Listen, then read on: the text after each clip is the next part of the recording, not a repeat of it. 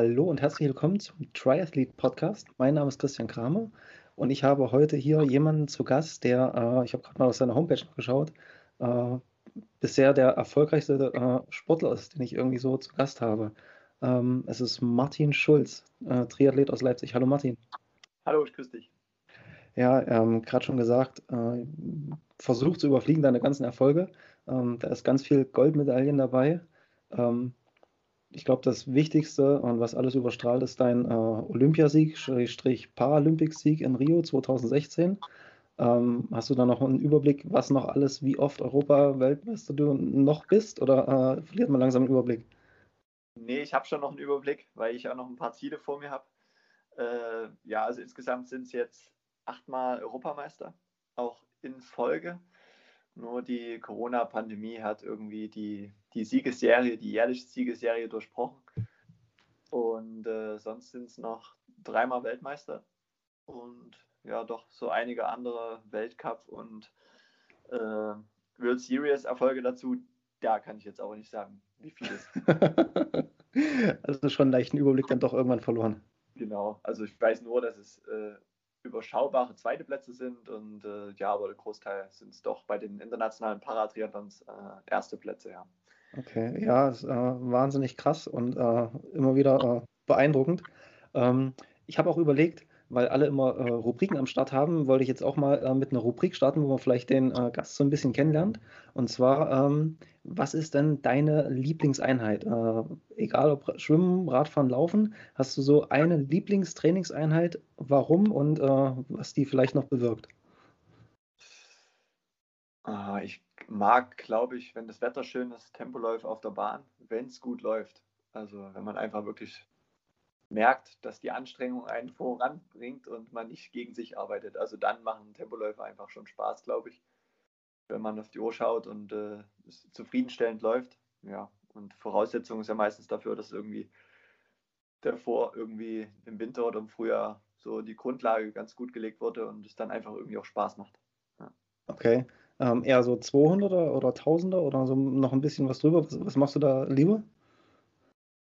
Ja, oder so ein gemischtes Set von ganz kurzen, also wie du sagst, 200ern und äh, 1000ern. Also ja, das ist dann, glaube ich, egal. Also wenn man merkt, es läuft, geht schnell. Ich glaube, 1000er sind dann ganz cool. Also 200er können teilweise auch schon ganz ungemütlich werden. Im, äh, vor allem ist es ja dann irgendwie meistens so, dass man die im Frühjahr irgendwie auch öfter mal macht. Da ist oft das Wetter noch nicht so toll. Also ja, so Tausender, wenn dann so kurz vor macht, glaube ich schon. Also mir, wenn es läuft, zumindest schon Spaß. Ja.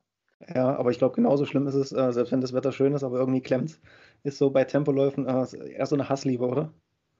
Ja, genau. Also man hat natürlich irgendwo auch einen gewissen Respekt vor so, äh, ja, grundsätzlich vor intensiven Einheiten, egal welche, in welcher Disziplin, aber irgendwie, wenn man grundsätzlich gut drauf ist, freut man sich ja, dass man es machen kann, dass man gesund ist und äh, ja, wie gesagt, so eine Hassliebe, das, das passt schon irgendwie. Man, man freut sich aber irgendwie dann doch, sich irgendwie wenn man es geschafft hat. Und ja, deswegen eine coole Sache.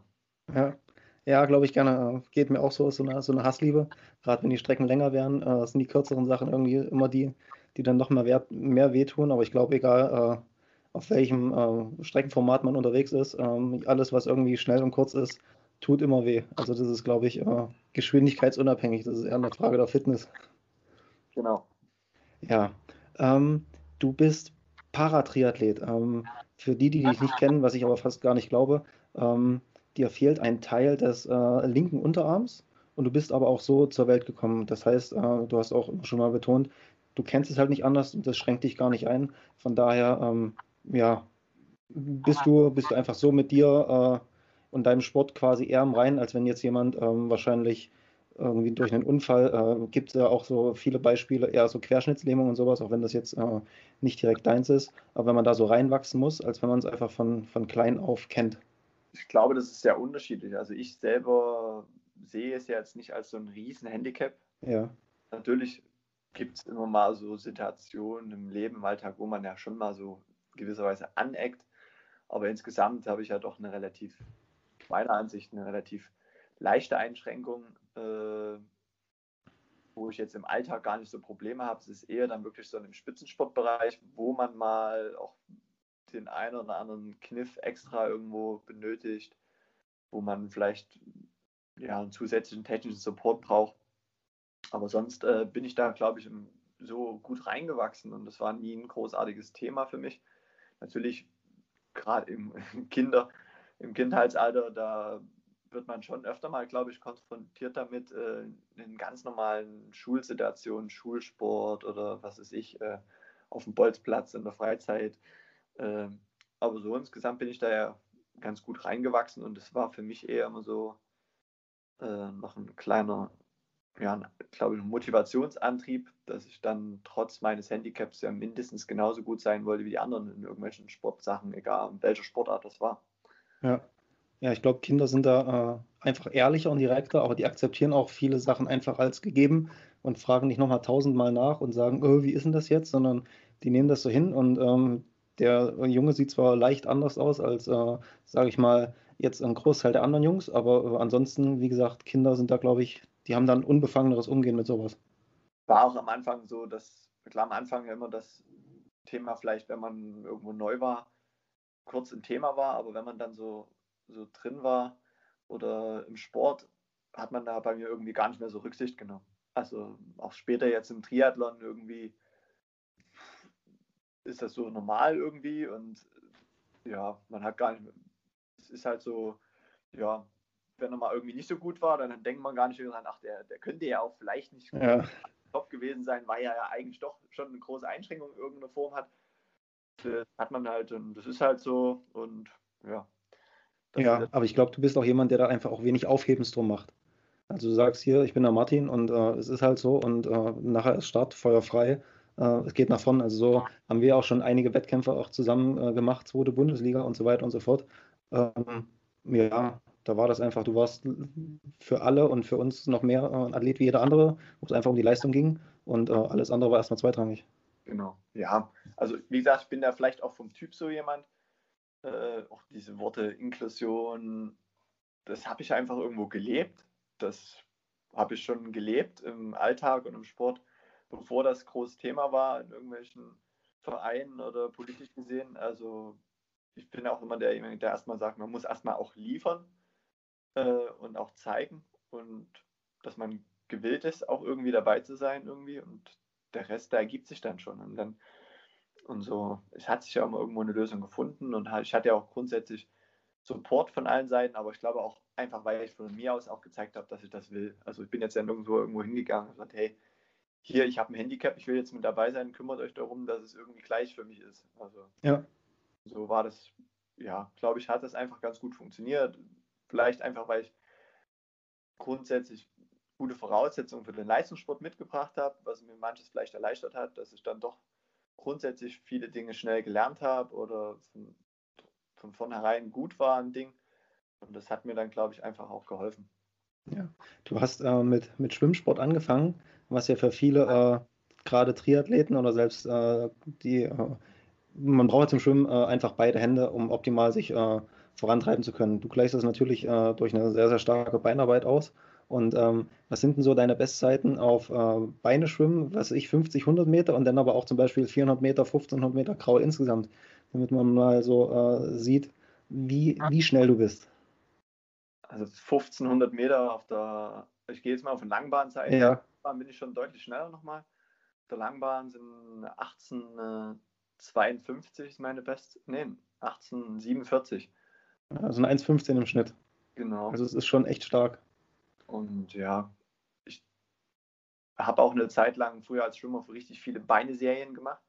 Habe ich als Triathlet dann immer gelassen, habe es dann aber über die Jahre gemerkt, dass mir das schon auch fehlte. Und jetzt in den letzten zwei Jahren habe ich das wieder ein bisschen mehr aufgenommen. Gerade jetzt vielleicht in den Wintermonaten, wo vielleicht über den anderen Disziplinen so die Intensitäten noch nicht so hoch waren. Und es bringt mir halt schon was. Also grundsätzlich von der Wasserlage, es ist ja natürlich auch A, Vortrieb, also wenn insgesamt der Vortrieb von hinten besser wird, wird ja, ja. auch die Lage besser. Es wirkt sich auch insgesamt dann wieder auf den Armzug deutlich positiver aus. Also ja, also im Endeffekt sage ich immer allen, oder wenn mich Leute fragen, die jetzt nicht so ganz aus dem Schwimmsport kommen, ja, warum schwimmst du nicht im Kreis? Erkläre ich denen halt immer so, dass ja eigentlich die Bewegung, äh, die man beim Schwimmen macht, ja grundsätzlich erstmal einen Vortrieb äh, bringen sollte, als eine Ausgleichsbewegung sein sollte. okay, auf die Idee wäre ich jetzt gar nicht gekommen, dass man da äh, geneigt ist, eher im Kreis zu schwimmen, aber klar, äh, man kann auf die, auf die lustigsten Gedanken kommen. Ähm, ja, ich glaube, das ist auch so ein, äh, wenn wir gerade bei beim Beineschwimmen waren, ähm, ich finde es auch immer äh, eher belustigend, wenn die Triathleten davon ausgehen, dass sie gar nicht Beine schwimmen müssten. Aber wie du schon richtig gesagt hast, ich glaube, viele vernachlässigen das einfach durch äh, nicht können, nicht wollen oder einfach äh, für nicht nötig halten, dieses Beine schwimmen. Aber es geht ja nicht zwingend, äh, gerade Richtung Langstrecke, zwingend um wahnsinnigen Vortrieb, weil die Beine brauchst du ja dann noch äh, die restlichen sechseinhalb Stunden äh, oder, oder noch länger, je nachdem, wie lange jeder so unterwegs ist. Aber einfach um das Thema Wasserlage und einfach Ökonomie im Wasser, ähm, finde ich, äh, sollte den Beine schwimmen, egal in welcher Disziplin im Triathlon, ähm, schon insgesamt da noch ein bisschen mehr Aufmerksamkeit einfach geschenkt werden. Ja, und ich sehe es, also ich schwimme ja jetzt auch mal so klassische Schwimmserien. Also ich war früher Lagenschwimmer und es bringt auch für das Kraulschwimmen extrem viel. Also natürlich sollte das nicht so sein, dass es einen für die anderen Disziplinen da völlig äh, zu Boden richtet, so eine Schwimmeinheit, aber insgesamt es schult ja auch die Technik in, und das Wassergefühl, wenn man andere Schwimmarten trainiert. Äh, ist auch, ja, die Leute packen sich immer irgendwelche riesen Pedals dran, die wenn man so Hobby-Triathlon einfach mal vielleicht auch in den anderen Disziplinen ein bisschen was zu machen, um dafür grundsätzlich so ein bisschen was fürs Wassergefühl, für die allgemeine Kraft im Wasser zu tun. Und ja, ich habe halt, äh, wenn ich zu viel Kraul schwimme, ist einfach so die Einseitigkeit bei mir noch mehr gegeben. Also das einfach die, ja, die Belastung für, für, meinen, für meinen Rücken einfach zu hoch ist, sodass ich auch ähm, dann immer mal statt einer langen Kraulserie das irgendwie mit verschiedenen Schwimmarten dann versuche aufzulockern. Also, und das, glaube ich, ist dann auch so ein bisschen das Erfolgsrezept bei mir, warum ich dann auch im Schwimmen ganz gut äh, mit den anderen Top-Athleten, äh, die zwei Arme haben, mithalten kann. Und ich denke auch, dass der eine oder andere sich da vielleicht ein bisschen was abgucken könnte. Ja. Du hast es ja auch, äh, hast ja auch mit Schwimmsport begonnen und warst, ähm, warst ja auch da sehr, sehr erfolgreich bei den Schwimmern, bevor du dann dich komplett im Triathlon verschrieben hast in den paralympischen äh, Disziplinen. Genau. Also ich war ja gar nicht so der klassische Langstreckenkraulschwimmer. Wie gesagt, ich war ja eher so auf den Strecken 200 Meter Lagen unterwegs. Und, äh, aber insgesamt denke ich, hat mir das für meine Gesamtausbildung ganz gut getan. Ja, ähm, war es denn bei dir, bei den Schwimmern damals auch so, dass ähm, verschiedene, ähm, äh, korrigiere mich, wenn ich es falsch sage, aber äh, Schadensklassen ähm, gegeneinander gleichzeitig gestartet sind und haben dann unterschiedliche Zeiten laufen lassen, wie man es aus dem Wintersport beispielsweise kennt? Oder wie war das bei euch? Äh, Schadensklassen ist auch nicht so, also wir nennen es Startklassen mittlerweile. Startklassen, okay, entschuldige. Ja, und äh, ja, also das, man international schwimmt man nur in seiner eigenen Startklasse dann. Also ah, okay. Schwimmen gibt es zehn körperbehinderten Startklassen, also von der S1 bis zur S10. Die S10 sind die mit den geringsten Einschränkungen. Und international ist es schon so, dass man dann äh, nur in seiner Startklasse startet. Die Zeit läuft ganz normal wenn man jetzt das runterbricht auf nationale Wettkämpfe oder sagen wir so internationale Meetings, äh, wird anhand der 1000-Punkte-Tabelle geschwommen. Also dann ist in jeder Startklasse gibt es seine Weltrekorde. Der Weltrekord sind 1000 Punkte. Ja. Und äh, dann äh, schwimmt schon jeder seine ganz normale Zeit. Die wird natürlich dann in Punkte umgerechnet. Äh, ich glaube, das ist ähnlich bei deutschen Mannschaftsmeisterschaften im Schwimmen auch so. Ja, also so kenne ich es auch ganz genau. Und genau so kann man das dann auch vergleichen. Dann können äh, ja, Schwimmer aus unterschiedlichen Startklassen gegeneinander starten. Äh, ist natürlich dann immer relativ die Zeit, wer dann am Ende vorne ist. Genau. Ja. Bist du auch DMS und sowas äh, dann mal gestartet oder das dann nicht? Also DMS bin ich nie gestartet, nee. Also ich bin natürlich schon in den einen oder anderen normalen DSV-Wettkampf irgendwo mitgeschwommen, aber jetzt in deutschen Mannschaftsmeisterschaften nie, genau. Ja, weil da werden ja immer Leute gesucht, die gerne äh, die Ekelstrecken schwimmen, 200 Lagen, 400 Lagen und so weiter und so fort. Das wäre dann deins gewesen. Ja, ich denke, auf so einem etwas niedrigeren Niveau, denke ich schon, hätte ich das machen können, aber es hat sich irgendwie nie ergeben. Also von daher, ich hatte ja. genug Schwimmwettkämpfe. nee, es muss ja auf jeden Fall auch reinpassen. Ähm, weil du vorhin von äh, so technischen Support äh, gesprochen hattest. Ich weiß noch, als wir, äh, den Ort weiß ich jetzt nicht mehr, aber zum Zweitligarennen gefahren sind, ähm, hatten wir uns schon überlegt, ob wir da vorher einen riesen Aufriss drum machen, dass du jetzt dabei bist, aber du standest einfach ganz normal in der, in der Startliste drin, weil ja ähm, das Thema mit äh, einer Hand bremsen und so weiter und so fort ähm, für die, die es nicht kennen, wahrscheinlich schon erstmal äh, ungewöhnlich klingt, aber du hast ja auch so einen Bremskraftverteiler dran. Und wir sind ja dann auch äh, als Team ähm, problemlos einchecken können. Und du bist dann auch im Gegensatz zu deinen Wettkämpfen, die du hast, die ja äh, ohne Windschatten sind, bist du ja dann einfach im 50-Mann-Pack mitgefahren und äh, ja, hast dich da auch äh, extrem gut bewährt. Ja, das ist aber so das, das schwierigste Thema, so aktuell insgesamt, so das Thema Material. Und je höher das Fahrniveau wird, je mehr wird natürlich auch die Prothese, die ich benutze, auch beansprucht. Und äh, ist schwierig, da so meinen hundertprozentigen Bedürfnissen gerecht zu werden. Also zum einen muss es natürlich orthopädisch irgendwo vertretbar sein oder ja. sollte so mich so unterstützen, dass ich möglichst normal drauf sitze, ohne irgendwelche schief zu sitzen auf dem, auf dem Rad, da irgendwelche orthopädischen Probleme mir damit äh, verursache. Zum einen muss es natürlich auch funktionieren und das ist schon eine sehr individuelle Sache. Also das sehe ich auch international bei meinen Paratriathlon-Rennen, dass da jeder irgendwo seine Individuallösung hat. Viele haben es bei mir abgeschaut, äh, weil es da scheinbar doch ganz gut funktioniert, aber das ist auch typabhängig und natürlich auch individuell kleine Unterschiede in den jeweiligen Handicaps. Und das ist schon ein schwieriges Problem halt auch. Äh, zum einen muss es irgendwie funktionieren, stabil sein. Äh, man muss natürlich auch, Thema Wiegetritt ist auch so eine Sache, das muss dann auch halten äh, und stabil sein. Es darf natürlich auch nicht irgendeine Superkonstruktion sein, äh, was das Rad so schwer macht oder irgendwie so unsicher dann macht. Das ist, also es ist ein schwieriges Thema und auch Thema Bremsen ist schon ein heikles Thema. Äh, bei mechanischen Bremsen es gibt so einen Bremskraftverteiler, da geht halt ein Bautenzug rein und zwei Bautenzüge kommen raus. Das funktioniert, aber es ist äh, nicht so 100% wie ich es mir gerne wünschte. Also so, dass man auch wirklich die absolut hundertprozentige Bremskraft damit hat und äh, äh, ja, das muss man dann individuell auch noch einstellen an den, an den Bremsbacken dann individuell, ob es nur vorne oder hinten etwas eher bremst. Also, okay. Und äh, viele sagen jetzt mit hydraulischen Bremsen ist es eine, vielleicht sogar noch einfacher zu lösen, aber es ist halt auch nicht weil die ganzen, also das funktioniert theoretisch dann schon sehr gut, aber praktisch ist es halt auch wieder, haben wir festgestellt, schwierig, weil einfach die, die Bremskolben, die sind halt nicht dafür ausgelegt, zwei Bremsen zu bedienen. So, okay, also ja. Der Druck, äh, Druck müsste theoretisch auf zwei verteilt werden. Genau, also man kann natürlich da einfach, einfach äh, in Anführungsstrichen ein, ein Y-Stück in die, in die hydraulische Leitung einbauen. Ja aber dann kann es ein sein, dass der Bremsgriff, äh, der Ausgleichsbehälter einen ständig um die Ohren fliegt. Oder ja, oder es kommt nicht genügend Kraft dann an. Also es ist gar nicht so einfach und äh, äh, sind so Dinge, wo ich mir dann einfach noch viel mehr Gedanken drüber machen muss. Also okay. vor allem einem, wenn man halt auf einem sehr hohen Niveau dann unterwegs sein will, muss es ja auch irgendwie funktionieren. Zum einen, also es muss funktionieren, äh, als auch sollte ja jetzt nicht irgendwie von der Leistung dann irgendwie ein Kompromiss dann sein, dass man, okay, jetzt baut man hier noch ein super krasses Bremsteil da an den Lenker, dann ist die Aerodynamik dann wie bei so einer Schrankwand ja. oder man hat halt noch äh, ein Kilo extra Gewicht am Lenker, also es sollte ja irgendwie so ein Kompromiss muss ja immer irgendwo da sein, aber das sind so Dinge, wo ich mir halt ständig auch Gedanken machen muss.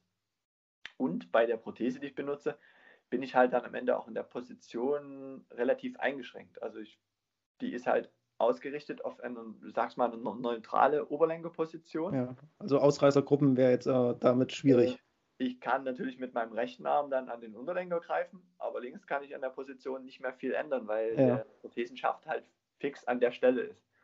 Und äh, das sind so Dinge, wo ich mir dann auch ständig immer irgendwie noch Gedanken oder ja, machen muss, wo man halt A, was verbessern kann, also irgendwie, irgendwie in irgendeiner Form vielleicht noch optimieren kann. Ja. Wer, wer hilft da jetzt in deinem Fall? Ich meine, du bist Bundeskader. Äh, ist da die FES der erste, erste Ansprechpartner oder musst du dir einen Ingenieur suchen, der da äh, firm ist oder zu Hause selber tüfteln? Wie läuft sowas? Beides. Also zum einen habe ich die Unterstützung jetzt äh, durchs FES bekommen, die mir halt auch für mein Zeitfahrrad, für den Basebar eine sehr coole, einen sehr coolen Flügel gebaut haben, also der dann für die Oberlenkerposition ist. Ja. Sodass ich da äh, gerade sitze auch einen, ja, das ist halt von der Kraftübertragung, wenn ich im Wiegetritt bin, wenn ich aufs Rad springe, super alles gegeben ist. Der dann aber, wenn ich in die Aufliegerposition gehe, auf die Extensions, liege ich ja links mit meinem Ellenbogen genauso dann äh, wie auf dem rechten.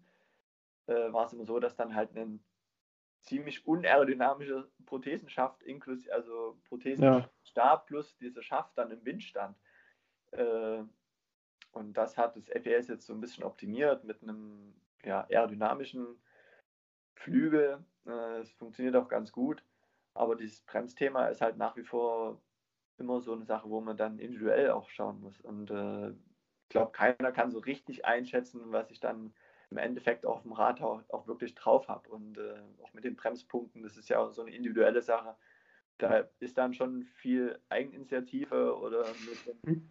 Mechaniker des Vertrauens äh, ist dann, sind da schon einige Stunden vergangen. Oder ja, auch selbst mein Bundestrainer, der, denke ich, technisch auch sehr versiert ist, der dann schon viel geschwitzt hat, wenn man irgendwo hingefahren ist und plötzlich dann was nicht funktioniert hat. Also ja, also ich glaube, wenn du so äh, hier noch unterwegs bist, äh, stelle ich es mir relativ einfach vor, aber wenn du deine Flugreise hast, äh, sei es jetzt nach Rio oder irgendwo anders hin und du kommst da an und äh, es kommt nicht so an, wie du es eingepackt hast oder irgendwas ja. ist halt, dann da noch irgendwie äh, eine akzeptable Lösung zu finden, dass der Wettkampf stattfindet, äh, dann sollte man, glaube ich, schon selber guter, recht guter Schrauber sein, um da zumindest das wieder fahrtüchtig zu haben. Ja, es ist ja, glaube ich, auch grundsätzlich bei den Rädern aktuell, die immer toller, besser werden, alles super integriert und kein Kabelig mehr draußen ist, wird halt einfach immer schwieriger, selbst da noch viel zu tüfteln. Also ja. einfach schnell einen anderen Standardvorbau verwenden, wenn man da irgendwo ankommt, das geht halt nicht mehr. Ja, das ist schon ganz schön schwierig.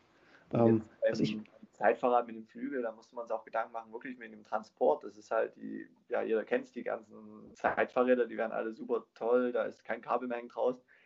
Äh, ja, aber der Lenker muss halt irgendwie für die, wenn man es in die Kiste packen will, trotzdem ab. Und der Flügel, der ist noch ein bisschen größer. Äh, da muss man wieder eine super große Radkiste sich organisieren und hoffen, dass es passt. Und das sind so Millimeter-Sachen und äh, da hat man schon des Öfteren so kurz vor Abreise manchmal noch zusätzlichen Stress gehabt oder man musste sich ständig Gedanken machen und hatte schlaflose Nächte, dann dann wirklich heil alles ankommt. Weil wir wissen es ja, ohne das Fahrrad äh, funktioniert es halt im Triathlon nicht wird es zumindest sehr, sehr schwierig. Das auf jeden Fall. Und sich irgendwo ein Nextbike oder irgendwas anderes dann ausleihen, ist wahrscheinlich dann nicht unbedingt äh, für einen Wettkampf zuträglich. Ja, ja und äh, das ist halt, das ist nach wie vor so ein, so ein Thema, was echt Kopfzerbrechen bereitet. Ja. ja. Ähm, was ich mir jetzt auch äh, im äh, Bundesliga-Rennen, die du ja mitgemacht hast, auch schwierig vorgestellt habe, was mir jetzt auch gerade eingefallen ist, ähm, einfach dieses Schuhe an und Schuhe ausziehen. Also so, äh, wenn du mit deinem linken Arm im Schaft drin bist, stelle ich mir rechts relativ einfach vor. Ähm, aber du musst ja dann durch das Rahmendreieck durchgreifen, um den linken Schuh äh, zu schließen, beziehungsweise dann auch vor der Wechselzone wieder zu öffnen, oder? Genau so ist. Also ich greife über, über den Rahmen drüber, aber so genauso wie du es gerade beschrieben hast, so ungefähr ist das. Also und das finde ich ist aber noch das kleinste Problem. Also es sind eher so Sachen, wir wissen es ja, wie es in der Liga abgeht, da zählen ja wirklich manchmal Sekunden so der Anschluss noch an die vordere Gruppe. Äh, Neoprenanzug ausziehen, ist ja so schon teilweise, kann das manchmal tricky sein mit zwei ja. Händen und jetzt, ja, kommt immer darauf an, wie lang die Wechselzone dann noch ist, wie viel Zeit man hat. Ja, dann kommt man, schlüpft man dort mal nicht so super schnell raus. Äh, Helm aufsetzen, äh, ja, den äh, den, den, linken Clip vom Helm, den klemme ich mir dann halt zwischen Kinn und Schulter mal ein und dann ja. das ist manchmal auch so ein bisschen Glückssache, ob ich den jetzt sofort beim ersten Versuch gleich getroffen habe oder manchmal dauert es ein, zwei Sekunden und dann ist natürlich in der Hektik des Wettkampfs vielleicht auch noch ein bisschen außer Atem vom Schwimmen. Dann ist es manchmal gefühlt eine Ewigkeit, bis man dann wieder alles zu hat. Und da habe ich schon die eine oder andere Gruppe auch dadurch mal verpasst. Und sowas ärgert mich dann halt extrem. Natürlich, was halt eher noch so eine Sache ist, auch die Laufschuhe anziehen. Also normalerweise fasst man äh, mit der einen Hand die Zunge des Schuhs, ja. mit der anderen die Fersenkappe. Das ist halt auch jetzt nichts. Also man halt alles da mit einer Hand. Also da können schon die ein oder anderen Sekunden zusammenkommen, die dann in so einem Ligarennen dann doch schon mal die ein oder andere Platzierung ausgemacht haben. Auf jeden also, Fall. Wie ziehst du dann die Schuhe an? In deinem Fall? Wie bitte? Wie ziehst du dann die Schuhe an? Ja, ich, äh, immer abwechselnd mal an der Zunge, mal an der Fersenkappe mit einer Hand ziehen. Also so ah, okay. Das, genau. Also das ist in einem Non-Trusting-Rennen jetzt nicht so, so schlimm, dass man da Position verliert und äh, wo man halt auch nicht Windschatten fahren darf, da kompensiert sich das. Aber in so Ligarennen ist das schon manchmal, ja, und dann sind auch schnell mal zehn Plätze verloren durch so Summation von so kleinen Sachen. Ja, also zehn, zehn Sekunden nachher insgesamt auf beiden Wechseln. Äh, also verschenkt klingt jetzt doof, aber einfach äh, durch die Gegebenheiten einfach liegen lassen. Äh, das macht, macht schon einiges aus, auf jeden Fall. Ja, aber ich denke insgesamt ist es ja sowas, was mich dann noch irgendwo gesamt als Athlet vorangetrieben hat irgendwie. Und äh, ich hoffe, dass es auch mal andere dann irgendwie auch mal so sehen und sagen, okay, wenn der das hinkriegt, dann muss ich das mit zwei Händen auf jeden Fall hinkriegen und habe da keine Ausreden mehr. Sollte, sollte auf jeden Fall so sein und du hast dich ja auch äh, mehr als beachtlich geschlagen und ähm, ja, andere haben glaube ich auch nicht schlecht geguckt, als du dann äh, da einfach mit in der Gruppe saßt oder auch an den Leuten nachher vorbeigerannt bist. Ähm, von daher äh, so ist ja glaube ich der sportliche Respekt auf jeden Fall gegeben. Du hast aber ähm, letztes Jahr oder auch insgesamt schon immer mal bei Non-Drafting-Rennen, äh, auch außerhalb der Paratriathlon-Serie, auch mitgemacht, wie letztes Jahr in Leipzig. Ähm, merkst du denn da noch, äh, ist der Unterschied denn da geringer, auch wenn es äh, auf Non-Drafting-Rennen äh, geht, auch gegen äh, nicht äh, gehandicapte Sportler? Mm, ja, da ist natürlich schon der, also grundsätzlich glaube ich, dass ich von den Disziplinen ja recht ausgeglichen bin und auch, dass mir da so ein bisschen der, der, der ich sag's mal, der klassische Triathlon ja. noch mehr entgegenkommt, auch wenn man ja selber Rad fahren muss. Also selber muss man immer Rad fahren, aber so gegen sich äh, und ohne Windschattensupport kommen mir, glaube ich, schon ganz entgegen. Äh, und da habe ich aber bei so einem Rennen immer das, äh, das, Gefühl, dass die Leute dann wirklich in dem Fall immer vergessen, dass ich ja doch irgendwo insgesamt ja noch durch mein Fehlen des Arms ja, in, ja irgendwo noch einen riesen Leistungsnachteil ja schon habe. Aber dort ja. habe ich das Gefühl, da denkt keiner mehr dran. Also wenn sich dann Leute feiern, die mit mir aus dem Wasser gekommen sind, so, ah, geiles Schwimmen und ich so, pff, also ja, aber solide und schaffst du es nicht vor mir aus dem Wasser zu kommen so? Und äh, ja, mittlerweile ist ja in dem Non-Trusting-Bereich äh, Thema Bikefitting und Aerodynamik ist ja ein Thema, was man nicht mehr wegdenken kann. Und jeder tüftelt da irgendwo mit einem super Anzug und holt zwei, drei Watt nochmal raus und ja, irgendwelche tollen Extensions, die noch näher am Arm liegen. Und ich habe dann halt, halt immer noch das Riesenproblem, dass dieses Ding im Wind steht. Der Aero Position bin, also so gut optimiert das Ding halt auch ist, diese Prothese steht halt dann immer im Wind, ja. wenn ich in der Aero Position bin. Und äh, auch der Anströmwinkel, äh, der ist auf der linken Seite am Arm nicht so optimal. Ja, das glaube ich. Auf der anderen Seite. Und äh, so von den reinen Wattwerten äh, ist da eigentlich immer, wenn man sagt, okay, da müsste ja eigentlich noch ein bisschen schneller sein, aber scheinbar scheint es dann doch irgendwo so eine kleinen Dinge dann ja doch in einer hohen Geschwindigkeit viel auszumachen. Ja. Ja, auf jeden Fall. Ich meine, mit Windwiderstand ist ja mit, wie mit Wasserwiderstand. Äh, je höher die Geschwindigkeit, desto äh, höher muss die Leistung sein, um das, diesen zu überwinden. Das ist, glaube ich, schon krass. Aber hast du mal ähm, drüber nachgedacht? Ich weiß gar nicht, ob das für dich äh, gehen würde. Sowas wie der ähm, Anthony Costes, der Franzose, fährt. So eine ähm, Gelenkvariante. Äh, als äh, der hat ja Oberlenker und äh, Extensions äh, in, in einem sozusagen und hat dann Gelenk drin. Ähm, wäre sowas vielleicht denkbar? Es ist immer so ein bisschen abhängig von den Kursen und äh, im Paratriathlon, wo wir auch keinen Windschatten fahren dürfen, sind trotzdem die Kurse immer relativ technisch gesetzt. Äh, natürlich gibt es da auch Unterschiede, aber dann gibt es halt doch auch immer Positionen, wo man halt immer mal Oberlenker fahren muss oder äh, ja den einen oder anderen U-Turn hat und ich, wenn man dann ständig immer wieder hin und her switchen muss mit dem System, ist, glaube ich, auch nicht so 100% optimal. Und ich glaube, sein System ist ja auch sehr umstritten. Also, also ja, es ist auch optisch, äh, ich, ich finde es jetzt nicht schön, aber ich habe ihn auch schon damit äh, beim Ironman Wales erlebt. Und das ist schon echt ein technisch anspruchsvoller Kurs, wo du viel äh, ständig lenken und so weiter musst, äh, Oberlenker, Unterlenker und so weiter und so fort. Also da würde ich es mir am wenigsten trauen, um ehrlich zu sein, mit so einem Gelenkding äh, damit unterwegs zu sein. Ja, und das, äh, das ist ja so, manche sagen, warum brauchst du überhaupt diese Position für den Oberlenker? Es ist halt doch selbst schon beim Aufspringen aufs Rad, äh, beim Bremsen. Also wer mal mit einer Hand eine Vollbremsung machen will bei 40 oder 50 km/h, der wird merken, das nicht. Also äh, deswegen ist das schon wichtig, dass ich das habe. Und natürlich, das sind so Kompromisse, die ich schon mal angesprochen habe, die ich eingehen muss, die am Ende im Paratriathlon hat jeder ja so seine, seine Dinge, aber wenn ich jetzt im, auf dem olympischen Bereich, das sind halt so kleine Dinge, die dann doch zusätzlich zu meinem Handicap noch da irgendwie dazukommen, die so kleine Prozente ausmachen. Die, die Marginal Gains, wie man so schön sagt auf Neudeutsch. Ja, genau. Und äh, ich, im, es sind ja doch irgendwie alle Top-Athleten ja irgendwo so an einem Limit und versuchen alles irgendwo auszureizen und da noch ein, zwei Prozent so rauszuholen da sind halt so Sachen dann in der Summe, im ganz Spitzenbereich sind halt dann so Kleinigkeiten, die dann doch die eine oder andere Position dann auch ausmachen. Genau. Ja, mit Sicherheit, das glaube ich. Ähm, aber ist denn bei euch äh, auch Jagdstart oder habt ihr einen Massenstart jetzt in deiner Startklasse äh, im Wettkampf? Und dann ist ja Windschattenfahrverbot, hast du ja schon gesagt. Oder habt ihr da auch von vornherein komplett Einzelwettkampf? Jetzt Corona unabhängig. Es ist ein klassischer Massenstart und äh, es ist teilweise natürlich, das Niveau wird auch immer höher und es kommt dann noch auf den, den Radkurs drauf an, wie technisch der ist. Ob das die 20 Kilometer auf fünf Runden verteilt sind oder auf, auf zwei Runden, das macht auch nochmal einen Unterschied, weil da gibt es dann schon die eine oder andere Überrundung teilweise. Äh, wir starten immer in unserer eigenen Startklasse, aber in dem Wettkampf in, äh, die, die einzelnen Startklassen starten dann in Wellen verteilt und äh, kann dann schon zur Überrundung der anderen äh, Startklassen kommen, teilweise, die vielleicht nach einem gestartet sind, aber ja.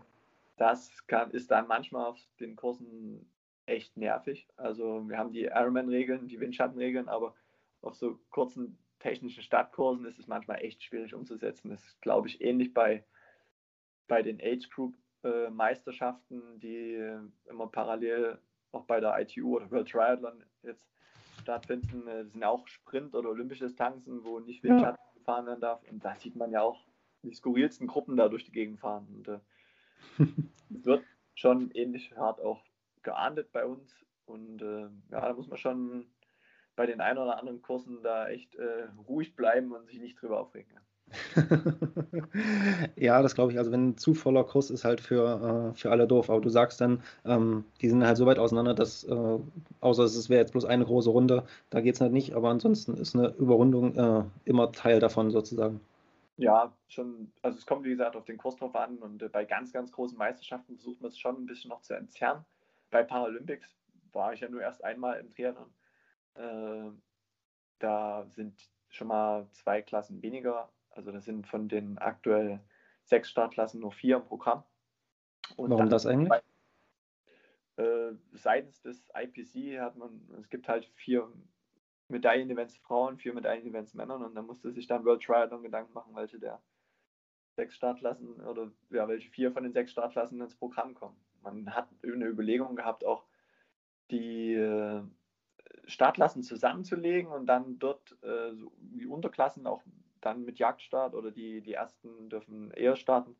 Aber von sowas möchte sich das IPC, also das Internationale Paralympics Komitee, grundsätzlich distanzieren. Also die bevorzugen schon eher gemeinsamen Start und wer halt dann als erstes im Ziel ist, ist im Ziel und nicht. Äh und so mussten dann die ein oder anderen Startklassen in den sauren Apfel beißen. Aber ist ja in anderen Sportarten teilweise ja auch so, dass auch Disziplinen aus dem Programm genommen werden oder Strecken ja. aus dem Programm. Also ja, also insgesamt denke ich, ist der Triathlon ja ein wachsender Sport und äh, für die Zukunft kann ich mir schon vorstellen, dass dann am Ende alle Startklassen auch im Programm sind.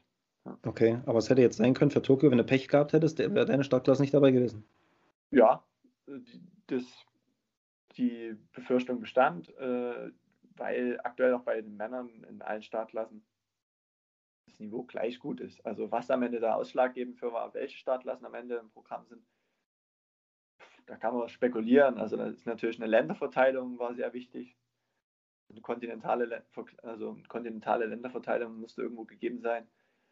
Natürlich auch das Niveau in den Startklassen. Also ich denke auch so ein Thema Attraktivität. Also dass von allem irgendwie eine Rollstuhlklasse, eine stehende Klasse, ja. vielleicht noch die, die Blinden oder Sehbehinderten mit einem Tandem, was irgendwie auch so ein breites Bild abgibt von allem Handicaps. Ja. Also da muss ich schon sagen, hatte ich Glück. Aber also für, für Rio damals war es ziemlich klar, weil einfach meine Startklasse schon so die, äh, ja, schon die, die schnellste ist, ist ja immer noch. Und äh, auch die mit den meisten Startern war. Und da war das eigentlich, hatte ich da keine Befürchtung, dass die nicht ins Programm kommt. Und äh, jetzt für Tokio, wo sich das alles so weiterentwickelt hat, ja, da hat man schon mal drüber nachgedacht, was wäre wenn gewesen. Also ja. Aber hat sich ja dann zum Glück so ergeben. Ja, ja Glück für dich auf jeden Fall. Ich ähm, habe auch die Chance, in einer höheren Startklasse zu starten. Also das ist für die jetzt, äh, die in einer unteren Startklasse sind, die nicht ins paralympische Programm aufgenommen wurde, die haben die Chance, in der höheren Startklasse zu starten. Ist natürlich jetzt von der Fairness nicht so 100% gegeben, aber theoretisch könnten die Athleten zum Beispiel aus der PTS 2, die sind auch noch normale Fußgänger, sage ich, ja. Äh, die schwerst eingeschränkten, die, die also noch normal äh, auf einem normalen Fahrrad fahren und äh, aufrecht laufen, meistens mit Prothesen, die dürften in der überen Startklasse antreten. Sie könnten bei dir theoretisch mitstarten. Bei mir nicht. Äh, es gibt noch eine Klasse. So. Genau. Ah, okay. Also die würden dann einfach zusammen, aber du hättest einfach ein größeres PTS, Handicap. Genau. Meine Startklasse, die PTS 5, ist die Klasse mit den wenigsten Einschränkungen, also leichte Armhandicaps oder ganz leichtes äh, ja, Bewegungs zu Fuß, die irgendwelche Einschränkungen haben. Also und äh, die Startklasse unten drunter, die ist auch noch paralympisch. Aber die, die Klasse mit den stärkst eingeschränktesten stehenden Athleten, die ist nicht im Programm. Und die könnten der Klasse drüber antreten. Aber es ist natürlich logischerweise schwierig. Also das ist wie wenn ein, ein Boxer mit 60 Kilogramm gegen einen Boxer mit 70 Kilo antreten sollte. Also ja. so vielleicht ist ja grundsätzlich auch mal mit den Startklassen. Also für ja. Leute, die jetzt sich da mal schwer tun, boah, das ist ja ganz schwierig. Es ist halt ähnlich wie in Kampfsportarten eine Gewichtsklasse. Ja, ja, klar, also für, für Außenstehende ist es wahrscheinlich wirklich äh, schwer nachzuvollziehen, wenn man da nicht so ähm, direkt drin ist. Aber ähm, du sagst, du hättest auch dann ähm, quasi Gegner, die beispielsweise eine Unterschenkelamputation hätten? Äh, Oder das nicht? Ja, wenn es nicht zu hoch ist. Also es gibt auch einen, der was mit dem Fuß hat, da, der hat seinen Fuß noch, aber der, der, der funktioniert nicht so gut. Da sage ich fast, da wäre eine Unterschenkelamputation besser, also mit den Carbonfedern. Ja, das war also da, dahingehend hatte ich jetzt überlegt, weil ähm, der äh, Sprinter und Weitspringer äh, Popov, ähm, wenn, oder der 400 Meter Läufer, ähm, der südafrikanische, Name fällt mir gerade gar nicht ein. Ähm, wenn, ja. Bitte? Oscar Pistorius. Ah ja, der Pistorius, genau. Ähm, da wäre es ja dann schon irgendwann so, dass du auf den fünf Kilometern beim Laufen, beim Fahrradfahren könnten die ja mit äh, Beinprothesen auch äh, zumindest relativ gut, wenn das jetzt nicht äh, zu, eine zu krasse äh, Beeinträchtigung wäre. Aber wenn die äh, dann beim Laufen, äh, allein auf der Grund der fortschreitenden Technik mit den Carbonfedern und so weiter, ähm, würden die ja dann wie sieben Meilenstiefel haben. So schnell könntest du wahrscheinlich äh, normal gar nicht laufen. Ja, es ist ein Thema, wo auch drüber diskutiert wird, auch bei uns immer mehr. Und äh, versucht im Triathlon hat man natürlich die drei Sportarten, was nochmal zusätzlich Schwierigkeit bringt für die, die Klassifizierung. Ja. Man hat natürlich auch bedacht, dass bestimmte Disziplinen im, im Verlauf des Triathlons mehr oder weniger Zeit brauchen. Äh, ja, man musste mal alles aufdröseln. Und äh, insgesamt denke ich, das ist schon ein sehr faires System, aber es wird nie eine ganz hundertprozentige Gleichheit für alle geben können. Also man könnte es natürlich noch mehr aufdröseln, aber dann stehen am Ende dann drei, vier Leute an der Startlinie. ja, halt ich glaube, das ist dann schon schwierig. Und äh, natürlich wird es immer den einen oder anderen geben, der vielleicht den einen oder anderen Nachteil hat. Und äh, das ist aber ja auch nochmal abhängig von teilweise Streckenprofilen. Also da gibt es auch ja Unterschiede. Und äh, man halt schon so bedacht, dass das Schwimmen, Radfahren und Laufen so, so und so viel Prozent ungefähr im, im Triathlon ausmacht. Dann die einzelnen Einschränkungen der einzelnen Disziplinen halt betrachtet. Und insgesamt sieht man ja schon, dass es ja schon ganz gut funktioniert. Natürlich wird da auch weiterhin immer versucht, das zu optimieren und äh, natürlich ist auch für Sportwissenschaftler und Biomechaniker ein interessantes Thema und wird ja auch von Unis viel geforscht dazu und äh, aber ja, es gibt da immer Optimierungsbedarf, aber grundsätzlich ist es, denke ich, schon ganz fair und äh, scheint ganz gut zu funktionieren. Ja. ja. Bei deinen äh, Wettkämpfen hast du äh, Alex Zanardi schon mal getroffen? Nee, habe ich noch nicht. Also da ja ähm, der macht ja die Paracycling. Paracycling unterwegs gewesen, genau. Und äh, ich habe ihn aber am Olympischen Dorf getroffen und es war schon immer so, dass wenn der unterwegs war, das war natürlich ein riesen, riesen Medientross oder Fananhang um ihn herum. Also ich habe ihn schon kennengelernt, jetzt nicht, dass ich persönlich mit ihm in ja. Kontakt hatte, aber ich habe ihn halt mitbekommen. Das ist schon, äh, ja, schon eine krasse Persönlichkeit und der ja, trotz seines wahnsinnigen Erfolgs irgendwie mega sympathisch rüberkommt und auch bodenständig und sich wirklich, was ich so mitbekommen habe, für jeden da auch Zeit nimmt, egal ob ja. der steht. Also da muss er dann schon immer irgendwie ein Trainer kommen, der ihn dann erstmal abholt, so Lust jetzt, äh, zack, zack, Wettkampf. ja. Okay, also hilft, hilft so jemand äh, enorm für Aufmerksamkeit und so weiter und so fort, um ja einfach für Aufmerksamkeit ja, zu sorgen. Ich denke, der hat natürlich auch durch seine Prominenz mit seinem Motorsport und diesem ja, schon dramatischen Unfall natürlich auch schon vorher eine gewisse Pop Popularität gehabt und äh, sowas hilft grundsätzlich schon. Aber gibt es ja doch die eine oder andere auch andere Persönlichkeit im paralympischen Bereich und äh, in vielen Nationen wird ja, sind ja teilweise die paralympischen Athleten mindestens genauso populär wie die olympischen Athleten. Also werden da eher als Superhumans bezeichnet und äh, ja, ich glaube, Deutschland tut sich da eher noch ein bisschen schwer, zumindest mein Gefühl. Ja, schon. Also man, ich, also ich will jetzt nicht irgendwie nicht da im Vordergrund, hey, ich bin behindert, ich will was Besonderes sein, aber man kann es ja auch als Chance sehen. So gerade, ja. also was alles möglich ist. Wie viele Menschen tun sich schwer, weil sie irgendwas Kleines haben oder rennen ständig zu irgendwelchen Ärzten mit irgendwelchen Problemen, weil sie Übergewicht hatten. Also warum nutzt man sowas nicht halt auch irgendwie? Ja, klar. Ja, oftmals Klagen auf hohem Niveau. Ist ja auch Christina Vogel. Äh, es kann ja jedem immer passieren von einem topfitten Superathleten, der plötzlich irgendwas hat. Zanadi, es sind ja alles irgendwo Themen, das, das geht von jetzt auf gleich, das irgendwo, es ist ja nicht völlig fern. Also das, das Thema Handicap oder gesundheitliche Probleme, also durch einen Unfall oder eine Krankheit, das kann von heute auf morgen passieren. Also dass, dass man das so immer noch so ein bisschen an den Rand der Gesellschaft stellt, ist halt irgendwie, ja, ist halt auch nicht mehr ganz zeitgemäß. Also. Ja, auf keinen Fall. Wie gesagt, ich glaube. Dann könnte man, wäre das halt noch viel populärer, denke ich. Ja, also da hat Deutschland auf jeden Fall zumindest Nachholbedarf. Das, okay. äh, das sehe ich auch so. Ähm, du warst jetzt zuletzt äh, in, in Rotterdam am Start bei der Super League. Ja. Ähm, wie, wie war denn das da für dich? Weil du warst dann auch äh, wie auch die äh, anderen Super League-Athleten, ähm, im Becken logischerweise ganz normal, saßt auf deinem Fahrrad auf der Rolle und bist dann auch auf einem Curve-Laufband gelaufen, richtig? Genau, also wer Super League mitbekommen hat, das ist ja immer so, dass dort auch die, die Disziplinreihenfolge sich ändert. Und das, das war halt, bei euch jetzt nicht der Fall.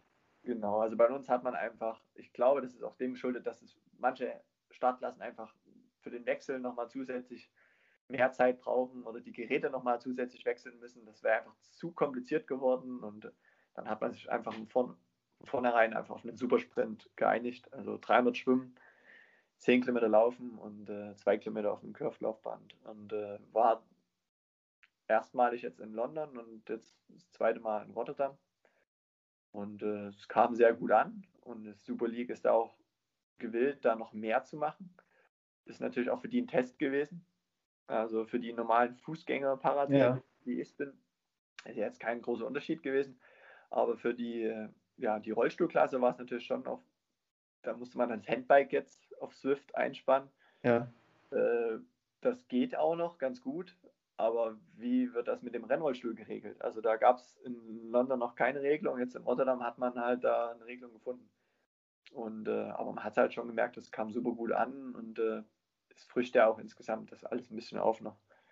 Ja, also es ist halt äh, auch angenehm, neben den äh, Profiathleten bei der Super League irgendwie äh, das Ganze noch irgendwie aufzuwerten interessanter zu machen und einfach äh, ja ein bisschen äh, vielfältiger auch.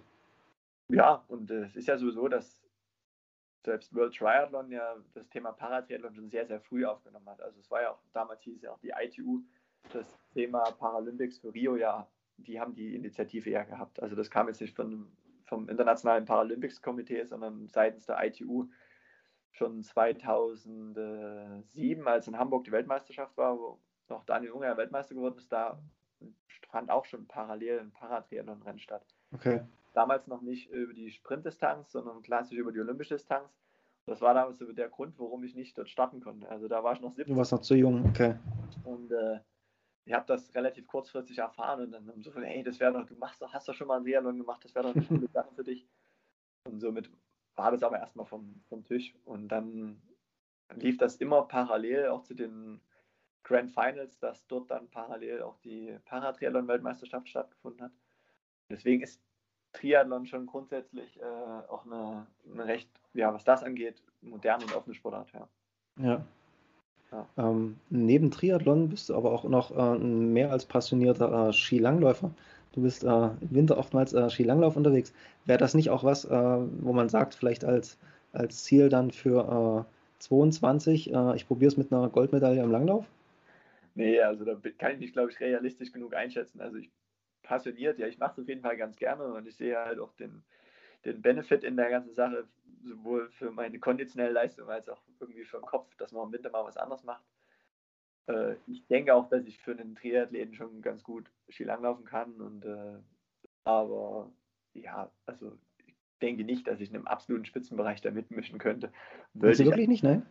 Nee. Also, ich hätte wirklich, also ich hätte wirklich gedacht, dass da. Ähm, ja, aber nee, also ist ja auch nicht, es war nie so, wurde schon mehrfach gefragt, auch seitens des Bundestrainer der, der Paraski-Nationalmannschaft, der auch immer wieder mal fragt, hey komm, mach doch mal beim Lehrgang bei uns mit und gucken wir mal und so.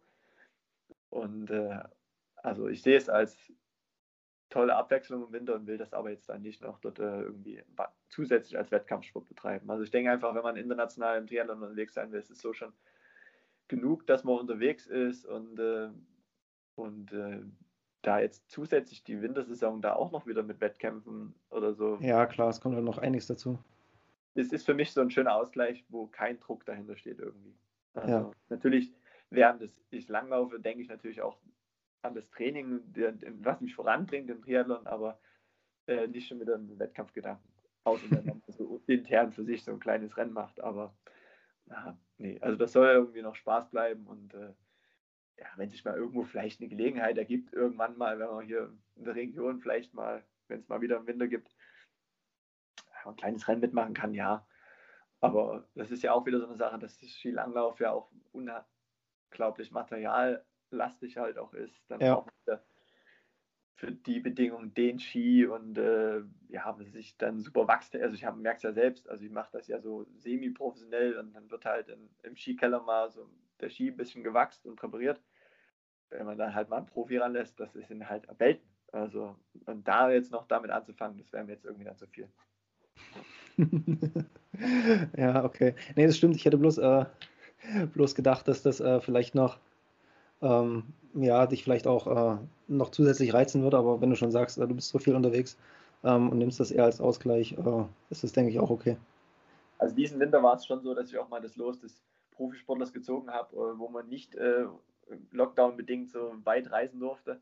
Da habe ich halt im Olympiastützpunkt im Oberwiesenthal angefragt, wie sieht es aus? Könnt ihr irgendwo zwei Sportler beherbergen? Ja. Weil mir einfach hier dann doch so ein bisschen die Decke auf den Kopf gefallen ist. Normalerweise ja irgendwann ja doch irgendwo im Winter mal, mal unterwegs, irgendwo im Warmen, um da mal ein bisschen besser trainieren zu können. Das wollte ich zum Teil auch nicht unbedingt, weil ich keine unnötigen Reisen machen wollte. Aber dann kam dann doch irgendwie so der graue, lange Januar und dann irgendwie immer wieder eine neue Hilfsbotschaft, irgendwie, was weiß ich, neuer Lockdown-Verlängerung, eventuell doch wieder dieses Jahr Olympische, Paralympische Spiele Absage. Da ist mir dann irgendwann mal so die Decke auf den Kopf gefallen. Es ist ja immer irgendwo, dass man ja auch Training lief grundsätzlich gut, aber da kam so das erste Mal im Januar auch mal so ein Hänger, wo es auch ja. mal so zwei, drei Tage nicht lief, wo also, ey, ich muss jetzt hier mal raus. Und dann habe ich mich halt mal drei Tage in Oberwiesenthal, wo es Peter einquartiert und war ja auch am Ende eine super coole Sache. War ja auch kein Mensch dort unterwegs, also war ja monatlich. Die Leuten für dich gehabt. Ja. Stundenlang im Wald unterwegs gewesen auf der Kammläufe und äh, im Schnitt eine Person in der Stunde getroffen im Freien. Ja, das ist schon krass. Und das tat dann schon mal gut. Also, ja, jetzt zieht sich zwar ja auch noch mit dem Sommer so ein bisschen, aber ja, grundsätzlich, wo dann jetzt dann doch ein paar Wettkämpfe anstehen, war dann doch irgendwie die Motivation wieder groß. Ja. Ähm, Gibt es denn für dich äh, nach Tokio, wo alle hoffen, dass es stattfindet, ähm, den Plan, dann auch mal die längeren Triathlon-Distanzen äh, in Angriff zu nehmen? Oder willst du eher noch Richtung bis, ja, ja, ich weiß, dass du den Plan schon länger hast, aber es äh, ist ja die Frage, wann man so Pläne dann irgendwie Realität werden lässt oder dass es so ein bisschen angeht oder schielst du noch so ein bisschen Richtung 2024, weil wir haben ja jetzt schon 21. Nee, also ich möchte das jetzt dieses Jahr dann doch irgendwann mal machen. Also längere Distanzen soll ja erstmal eine Mitteldistanz sein. Äh, ja, es hat sich immer, entweder war irgendwas, das dann nach meiner, ich nenne es mal Kurzdistanzsaison, dann irgendwie entweder doch mal die Luft raus war oder sich nicht irgendwie ergeben hat. Letztes Jahr, wo dann die internationalen Rennen bei mir alle nicht stattgefunden haben, war das so das perfekte Jahr, dachte ich, dieses Jahr jetzt im Herbst. Und dann wurde aber das Rennen final abgesagt. Also ich hatte mich schon gemeldet für den 73 in Luxemburg. Ja. Äh, Was ja Duathlon gewesen wäre, glaube ich. Ja, Profilizenz. Und äh, dort war es aber so, dass es äh, eine Paratriathlon-Wertung gab. Und was jetzt auch nicht so für mich relevant war, sondern dass diese Welle gleich die erste nach den Profis ist. Und das war für ja. mich interessant. Und, äh, und ich wollte ein Rennen, wo ich nicht großartig unterwegs äh, irgendwo hinfliegen muss. Deswegen hatte ich mich für Luxemburg entschieden, da kann man mit dem Auto hinfahren. Äh, das ist natürlich dann doch auch ins Wasser gefallen. Äh, und jetzt ist es eigentlich so der Plan, dass ich mich im, im Oktober dann doch mal noch eine, eine Halbdistanz machen will. Und äh, ja, voraussichtlich wird es jetzt der 73 Mallorca, äh, nee, Quatsch, 73 Lanzarote. Ja. Da hätte ich auch ganz gern gemacht, aber der ist schon ausverkauft. Also wenn ich nicht über irgendeine Connection noch irgendwie einen Startplatz kriege, aber Ironman ist ja grundsätzlich nicht so locker flockig drauf. Also selbst für Luxemburg sind, wurden angefragt. Die sind weniger flexibel, Ironman. Selbst Luxemburg, die ja sich dieses Thema auch Paratriathlon groß auf die Fahne geschrieben haben, die fanden das natürlich super toll, dass es starten will, aber ja. da von denen einer irgendwie auf die Idee kommt, hier, krass, kriegst du einen Freistart. Äh, nee, also war dann auch nur so der Verweis, melde dich doch einfach an. okay, ja. das äh, Ironman, wie gesagt, ich glaube, die sind da relativ unflexibel, auch nicht nur was das Thema angeht. Das ist halt ja, leider Gottes so. Ich, mich reizt natürlich auch dieses Thema, weil es immer viele ja auch wieder ansprechen, ey, probier's doch bei den Profis und es gibt so viele Athleten, die schon auf Hawaii gestartet sind, wo du halt besser bist als die. Ich meine, ich habe noch nie eine lange Distanz gemacht, aber so jetzt von den, sagen wir, den Ja, ich weiß, was du meinst. Ist natürlich schon ein Thema, aber ich sehe natürlich schon auch, dass es immer komplizierter wird, auch im Profibereich und immer noch professioneller und äh, da ja auch keine irgendwelche Hampelmänner mehr am Start stehen. Äh, das Problem ist, in, äh, dass Ironman sich noch nicht an das internationale Klassifikationssystem orientiert, was es so im World Triathlon gibt. Also es gibt okay. schon Paratriathleten, die da auch starten, aber es wird halt nur unterschieden in diese Rollstuhlklasse. Da wird ja. auch so das technische Equipment so reglementiert wie bei uns. Und dann allgemein gehandicapt. Also das ist dann alles von einem, der auf Prothesen läuft, bis ja, wie ich es bin. Okay, also die werfen alles in einen Topf und sagen, gut ist. Ja, und ich kann mich aber über den normalen Weg da gar nicht äh, qualifizieren. Also ich hätte nur über die Altersklassenwertung oder halt im Profibereich die Chance. Also ja. für die Holzstuhlklasse gibt es ein paar Rennen, wo man sich qualifizieren kann. Da zählt unter anderem Luxemburg dazu, ist 72,3. Aber da kann man sich auch, wenn man die Klasse, wenn man da gewinnt, äh, den Slot holen. Aber das geht für meine Handicap-Klasse nicht. Und äh, ja, ich kenne aber mittlerweile ja schon einige, die über eine Invitation nach Hawaii gekommen sind. Aber über die Schiene wollte ich es eigentlich nicht unbedingt lösen. Also wenn. Du, willst, äh, du bist so der, der Typ, der es gern sportlich äh, angeht. Das ist sehr löblich auf jeden Fall. Ja, also, ja, aber da sehe ich halt schon, ja, mal schauen. Also ich will erstmal eine gemacht haben im Herbst. Ja. Ich würde mich natürlich auch freuen, wenn ich da irgendwo in einer Startwelle starten könnte, die nah noch an der ersten Profiwelle dran ist, dass ich mich nicht dann irgendwie das ganze Feld graben muss. Ja. Und äh, ja, schauen, wie es dieses Jahr jetzt dann alles läuft mit Corona und äh, möchte eigentlich dann schon im Oktober noch mal eine 73 machen als schönen Saisonabschluss. Ja, gibt glaube ich auch schlechtere Strecken als äh, Lanzarote und Lanzarote ist ja zumindest ehrlich, was das angeht. Also da ja, also ich ist hätte ja auch dieses Mallorca oder Barcelona gemacht, aber die sind scheinbar so beliebt, dass die schon alle ausverkauft waren. Und, äh, ja, Hauptsache warm, das ist für mich immer wichtig. Also es sollte kein Rennen im Oktober sein, wo man dann irgendwie Angst haben muss, dass man dort äh, mit einem Neoprenanzug auf dem Fahrrad unterwegs sein muss. ja, das wäre wär ein bisschen ungünstig. Ähm, aber weil du schon gesagt hast, ich glaube auch, äh, auch so ein bisschen aus, aus eigener Erfahrung, dass es natürlich ähm, wenn du nachher anfängst, um diese äh, dort 5 Watt sparen und da vielleicht nochmal 3 Watt. Und du äh, sagst, dass du einfach schon die Erfahrung gemacht hast, irgendwann ja, ist einfach auch aerodynamisch bei dir nicht mehr viel drin, weil du deine, äh, deinen Prothesenschaft dort stehen hast, ähm, ist, glaube ich, dieses im Profifeld starten ähm, schon möglich, aber ich glaube, dann diesen, diesen Slot zu lösen, wird zumindest äh, auch echt schwer, weil nachher, wenn es hart auf hart kommt auf der Ziellinie, wird dich keiner vorlassen und sagen, der Martin ist ein netter Typ, der hat es eher verdient, ähm, da ist sich auch jeder nachher irgendwann selbst der Nächste. Also dir wäre es wahrscheinlich auch unlieb, deswegen vorgelassen zu werden. Aber wie, wie, du schon sagst, jeder guckt irgendwie nach, nach drei Watt und ist froh, wenn er die einspart. Und ja. äh, du weißt von vornherein, okay, da stehen fünf Watt im Wind und die kriege ich einfach nicht weg. Ja, ja genau. Und es sind natürlich schon noch, dass ich ne, äh, ja auch irgendwo schwimmerig, da fehlen einfach so, das kann keiner beziffern genau, aber so circa 15 Prozent, die mir an absolut. Mit Sicherheit. Ja, hundertprozentig. Laufen, wo ja man sagt, ja, okay, der hat zwei gesunde Beine, aber jeder weiß, zu einer guten Laufbewegung gehört natürlich auch so eine Armbewegung dazu. Und äh, auch was die orthopädische Belastbarkeit angeht, natürlich, wenn man dann irgendwo immer so eine, eine leichte Disbalance im Körper hat, äh, sind ja so schon immer fast alle Sportler irgendwie am Limit und ja. haben sich nicht zu verletzen aus irgendeiner Überbelastung. Das ist auch immer was immer mitschwingt. Also es ist natürlich immer so eine gewisse Disbalance bei mir noch da. Man sieht es ja auch bei mir am Rücken, dass ich da viel mehr noch im Rumpf auch beim Laufen arbeiten muss.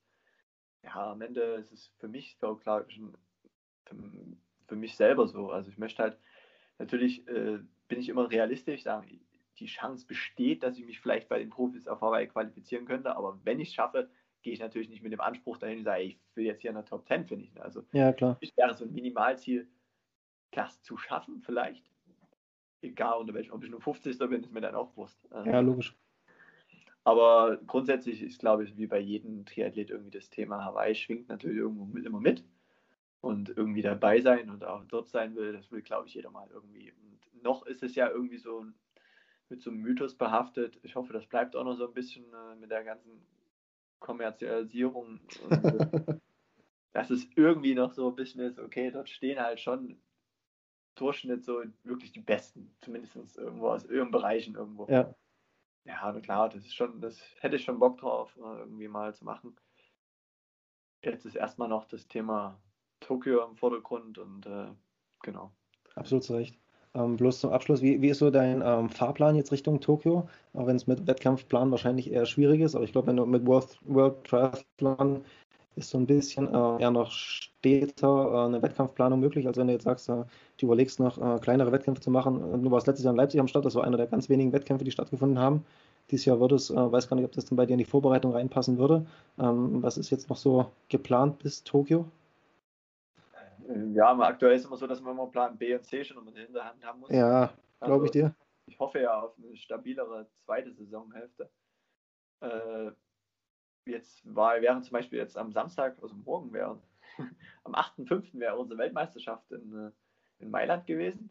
Die wäre dies Jahr auch separat, unabhängig von dem Grand Final der World Triathlon gewesen. Ja. Das auf das Datum der Paralympics gefallen wäre. Ja, die wurde halt auch gestrichen, die WM. Und, äh, jetzt habe ich mich dafür entschieden, dass ich dann doch irgendwann mal im Frühjahr ein Rennen machen kann, um nach Yokohama zu fliegen. Ah, okay. Also das ist jetzt äh, nächsten Montag und das ist unter den aktuellen Bedingungen einfach ein Riesenakt. Äh, über allem steht halt zurzeit in, in Japan äh, ein Einreiseverbot für ausländische Menschen. Ja.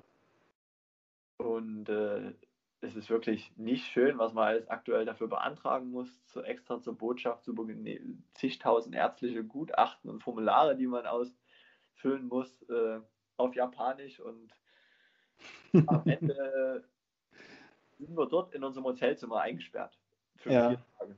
Also wir kommen da auch nirgendwo raus. Also wir fliegen dahin, werden mehr oder weniger aus dem Flugzeug äh, abgeführt äh, in unser Hotelzimmer, haben ein paar Trainingsslots, für die wir mal unser Zimmer verlassen können. Sonst sind wir da auf unserem Hotelzimmer alleine, kriegen das Zimmer, äh, Essen vor die Tür gestellt. Äh, ja, dann am Wettkampftag wird die Leistung abgeliefert und dann geht es nächsten Tag wieder heim. So okay. Also du wirst wenig, wenig von Yokohama sehen. Wir werden dann nichts von Yokohama groß alles sehen, außer wenn wir mal irgendwie mit einem Shuttle zur Schwimmhalle fahren. Okay, Wo wir jetzt schon froh sind, dass wir das dürfen. Also, äh, und am Ende ist es jetzt, glaube ich, aber ganz gut, dass wir es trotzdem mal machen mit diesem Aufriss. Auch dürfen nur fünf Tage vor dem Wettkampf hin und spätestens zwei Tage nach dem Wettkampf müssen wir wieder weg sein. So wird es auch vermutlich für, für Tokio dann im, im Sommer sein. Also aktuell das Playbook der Olympischen und Paralympischen Spiele sieht vor, fünf Tage vor Wettkampf Anreise und zwei Tage spätestens danach wieder Abreise. Okay. Also kann man das ganze Prozedere schon mal üben. Ist natürlich auch eine Herausforderung äh, mit der Zeitumstellung. Zeitumstellung, Klima anpassen und so weiter und so fort, das stelle ich mir dann schon ja, eher schwierig vor. Dort noch relativ human, also dort ist Frühling und es ist angenehm. Äh, aber im Sommer, ich war ja schon mal in Tokio zum Testevent vor zwei Jahren oder anderthalb Jahren, es ist schon krass. Also ja.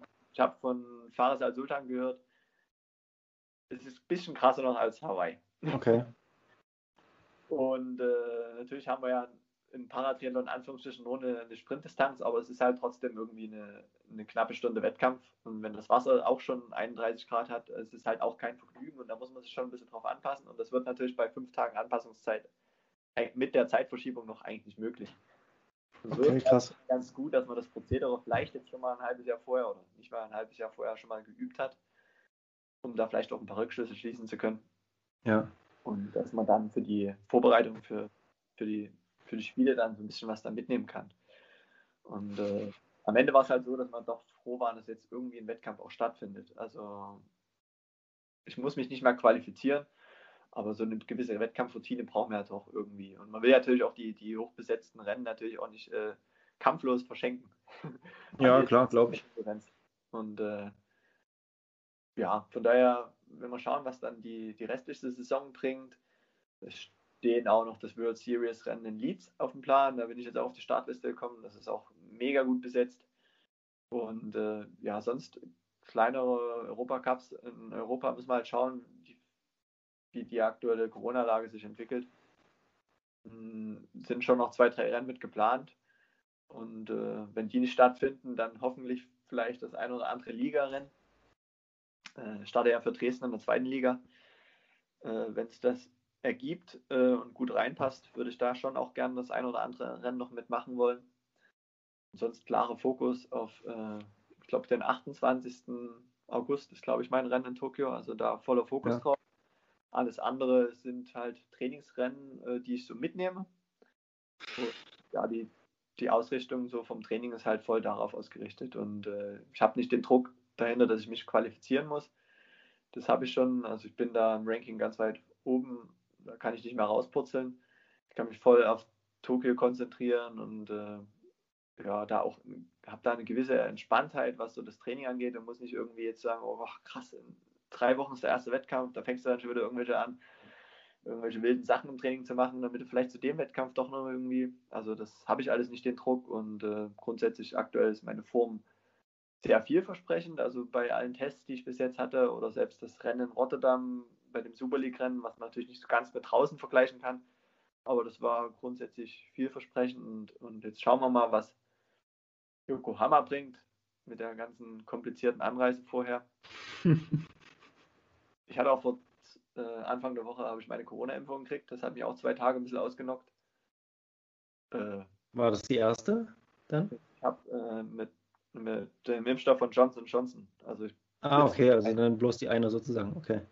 Ich bin zwar von denjenigen, die jetzt in dem Zeitraum geimpft wurden, derjenige, der die, die geringste Auswirkung hatte. Also andere, anderen lagen teilweise richtig flach. Okay.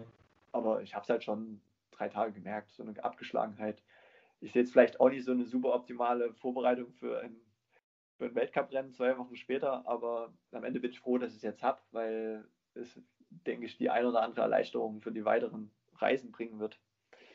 Ja, klar, es ist ja nicht, nicht ganz unwichtig. Genau, natürlich auch bin ich ja froh, dass ich einen gewissen Schutz da auch habe jetzt und äh, da nicht immer da, ständig das so extrem im Hinterkopf mit hat, bloß nicht irgendwo anstecken, weil am Ende kann sowas ja auch irgendwo doch eine große Leistungseinbuße für, langfristig bringen, wenn man irgendwie sich mit Corona infiziert. Von daher bin ich da froh, dass ich jetzt äh, das Glück hatte, mich impfen lassen zu können. Und äh, ja, hoffe, dass es okay. auch bei anderen schnell vorangeht, sodass man wieder ein bisschen mehr Normalität hat. Das wäre äh, sehr, sehr schön und bleibt auf jeden Fall zu hoffen. Cool. Ähm, ich drücke auf jeden Fall ganz doll die Daumen. Vielleicht äh, sieht man sich doch irgendwie mal äh, bei einem Rennen dieses Jahr irgendwie. Und ansonsten, ja, feuerfrei und ich hoffe, dass du das erreichst, was du dir selber als Ziel gestellt hast, dann Tokio. Aber ich glaube, deine Zielstellung ist unstrittig. Von daher, ähm, ja, ich drücke die Daumen. Danke, danke. Mach's gut. Martin, bis dahin. Ciao.